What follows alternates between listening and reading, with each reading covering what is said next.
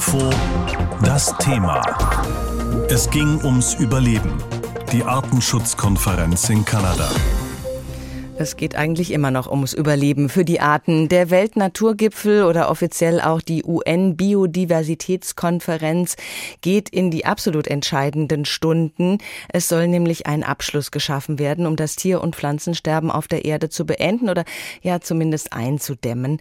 Derzeit sterben jeden Tag etwa 150 Arten auf dieser Welt aus und der Mensch ist der Hauptverantwortliche. Es gab viele Kontroversen auf diesem Gipfel. Das ist nicht anders als bei der Klimakonferenz.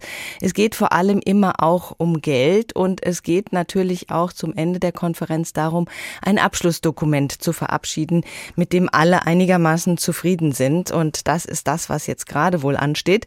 Florian Tietze ist Experte für internationale Biodiversitätspolitik beim WWF. Er ist vor Ort in Montreal. Was geht jetzt gerade in den Stunden vor sich?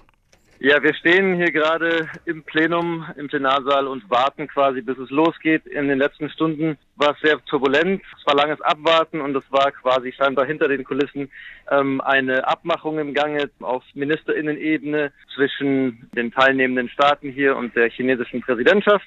Und es scheint, dass man sich auf einen Text geeinigt hat, der jetzt gerade noch in den letzten Zügen wohl fertig verhandelt wird. Uns wird gesagt, dass es gleich losgehen soll und dann müssen wir sehen, ob sich im offiziellen Prozess hier noch jemand beschwert, ob es um Gegenstimmen gibt oder ob das jetzt quasi unter den Hammer kommt. Ganz wichtig ist ja die Maxim zur Rettung von Natur- und Artenvielfalt und die lautet 30 bis 30, also bis zum Jahr 2030 soll knapp ein Drittel der Landfläche und der Ozeane der Erde unter Schutz gestellt werden. Und dieser äh, Punkt ist wohl auch drin in der Abschlusserklärung. Was bedeutet das jetzt?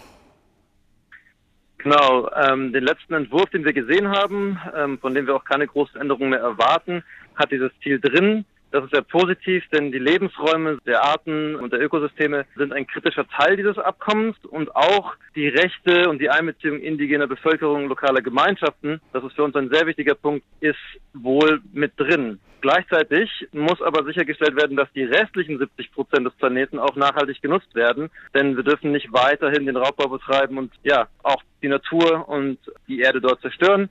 Da haben wir ein bisschen Bauchschmerzen, aber wir müssen jetzt gespannt sein, ob äh, es letzte Verbesserungen gab im finalen Text dazu.